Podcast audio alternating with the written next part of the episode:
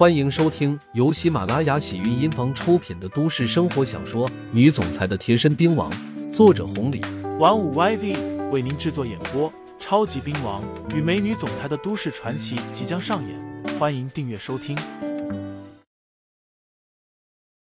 第四十五章，难免就尴尬了。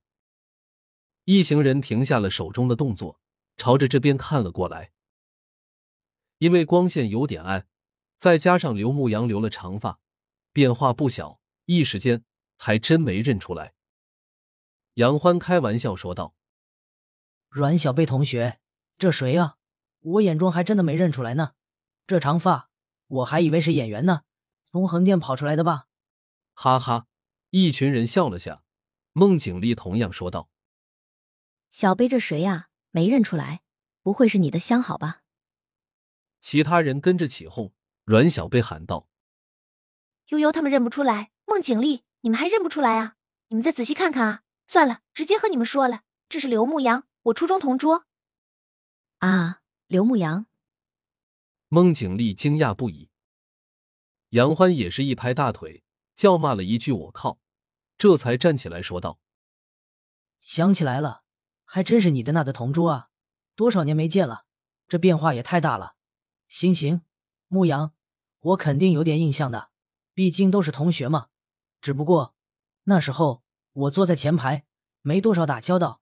刘牧阳，你可别见怪啊！”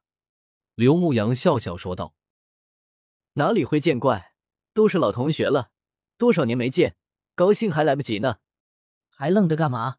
景丽，赶紧开酒。阮小贝，你也过来坐。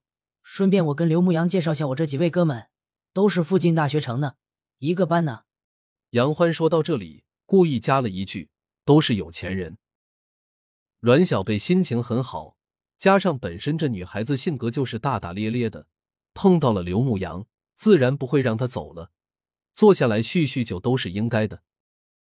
被阮小贝拉到了沙发上面，孟景丽已经开好了酒，四个杯子倒满了之后，先是碰了一杯，然后孟景丽才说道：“真是不容易啊，没想到还能碰到，尤其是你阮小贝，你们可是同桌，更要喝一个了。来，牧阳，我们喝一个。多少年没见了，说实话，今天看到。”真的很高兴的，阮小贝说道。刘牧阳倒也不矫情，端起酒杯子和阮小贝碰了一个。随后，杨欢将其他人介绍给了他的大学同学认识，六七个人一一介绍过去。刘牧阳没记住他们的名字，他们也没太在意刘牧阳，毕竟不是一个层面的，没话题，更没有什么接触。倒是其中一个叫做朱宇的同学，坐下后看着刘牧阳说道：“姚欢，你这位同学，我怎么看着有点眼熟？似乎以前见过。”“哦，你们认识？”杨欢反问。“认识倒是不认识，不过看着眼熟。”朱宇说完，看向了一旁的同学韦东城，说道：“小程，你看下，是不是很熟悉？”被称作韦东城的同学回头看了一眼，这才恍然大悟道：“那个谁叫啥？我忘记了，就是这金虎欢的，以前和小薇、柱子他们一块的，就是跟着老鬼头看场子的那个。”刘牧阳，朱玉提醒了一句。